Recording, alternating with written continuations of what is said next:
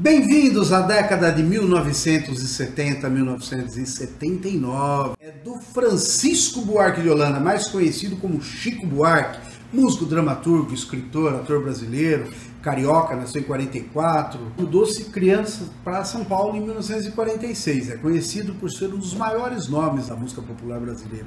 A sua discografia conta com aproximadamente 80 discos entre eles disco solo, em parceria com outros músicos, compactos.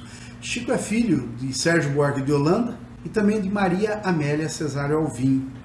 Desde sempre revelou interesse pela música, tal interesse foi bastante reforçado pela convivência com intelectuais como Vinícius de Moraes e Paulo Vanzolini, que na época era amigo do seu pai e frequentavam a casa dele. Chico chegou a ingressar no curso de arquitetura na FAO, na Faculdade de Arquitetura e Urbanismo da Universidade de São Paulo, no ano de 1963.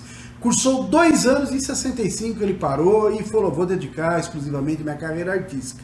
Escreveu seu primeiro conto aos 18 anos, ganhando destaque como cantor a partir de 1966, quando lançou seu primeiro álbum, Chico Buarque de Holanda, e venceu o Festival da Música Popular Brasileira com a música A Banda. Estava à toa na vida, meu amor me chamou pra ver a banda passar, cantando coisas de amor, a minha gente sofrida despediu-se da dor, pra ver a banda passar, cantando coisas de amor. Ele auto-exilou-se na Itália em 1969 devido à crescente repressão do regime militar nos chamados Anos de Chumbo ao retornar em 1970, um dos artistas mais ativos na crítica política e na luta pela democratização do nosso país. Em 1971 foi lançada a música Construção, tido pela crítica como um dos seus melhores trabalhos. Amor daquela vez como se fosse a última. Beijou sua mulher como se fosse a última. Cada filho seu como se fosse o único. E atravessou a rua com seu passo tímido. A segunda metade da década de 60 fora marcada pelo recrudescimento da ditadura militar.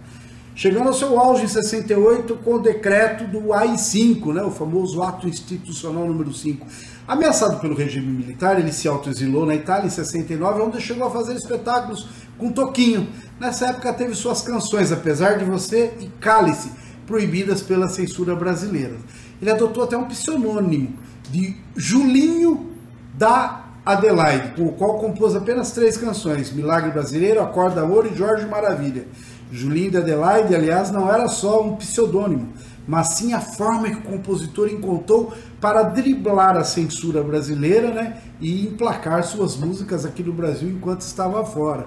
Para completar a farsa e dar-lhes áreas até da veracidade, Julinho da Adelaide chegou a ter cédula de identidade e até mesmo conceder entrevista a um jornal da época. O autor é Julinho da Adelaide, compositor de Morro, carioca, filho da Adelaide, que vivia no Morro da Rocinha, na favela da Rocinha, e que vivia mais nas páginas policiais dos jornais do que em outras, e de repente passou para as páginas de crônica musical.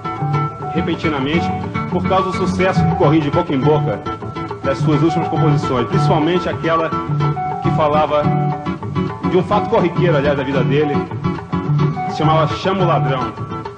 Um dia que ele estava dormindo com a sua companheira, Jurema, e ouviu um barulho estranho em casa, ali no portão, então, portão não, na porta do barracão. Nosso suspeito mesmo, ele olhou assim e era o que era a polícia. Aí ele acordou depressa a mulher e falou: Jurema, chama o ladrão, chama o ladrão. Ao voltar ao Brasil, continuou com composições que denunciavam aspectos sociais, econômicos e culturais, como a célebre música Construção ou a divertida Partido Alto. Essa letra, a melodia da canção foi composta por Sivuca. Segundo Chico, Sivuca enviou a ele uma fita com uma música que ele compôs na década de 40, época na qual Buarque havia nascido. Decorridos quase 30 anos em 1976, Chico Buarque ouviu a valsinha e compôs uma letra para ela. Segundo ele, baseado em um diálogo de crianças. Essa valsinha foi composta em 1947. Talvez um pouco por isso, ou também talvez por eu estar numa fase meio de compor músicas infantis, eu fiz uma letra que é baseada assim numa conversa de crianças. O nome da música é João e Maria.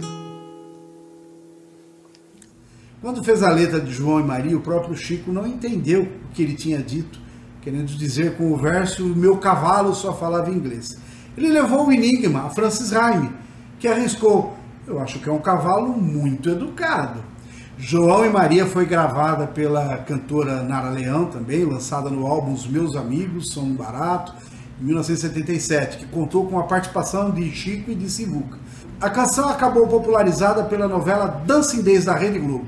João e Maria, que muita gente pensava ser apenas de Chico, Sivuca aproveitou uma série de shows que realizava no Rio para corrigir o equívoco. A letra era do Chico, mas a música era dele há muito tempo. Agora eu era herói e o meu cavalo só falava inglês. A noiva do cowboy era você além das outras três. Eu enfrentava os batalhões, os alemães e seus canhões. Guardava o meu bodoque, ensaiava o rock para as matinês. Agora eu era o rei, era o bedel, era também juiz. E pela minha lei, a gente era obrigado a ser feliz. E você era a princesa que eu fiz coroar e era tão linda de se admirar que andava nua pelo meu país. Não, não fuja não, finja que agora eu era o seu brinquedo. Eu era o seu peão, o seu bicho preferido. Vem, dê a mão, a gente agora já não tinha medo. No tempo da maldade, acho que a gente nem tinha nascido. Agora era fatal que o faz de conta terminasse assim. Pra lá deste quintal era uma noite que não tem mais fim. Pois você sumiu no mundo sem me avisar. E agora eu era um louco a perguntar: o que é que a vida vai fazer de mim?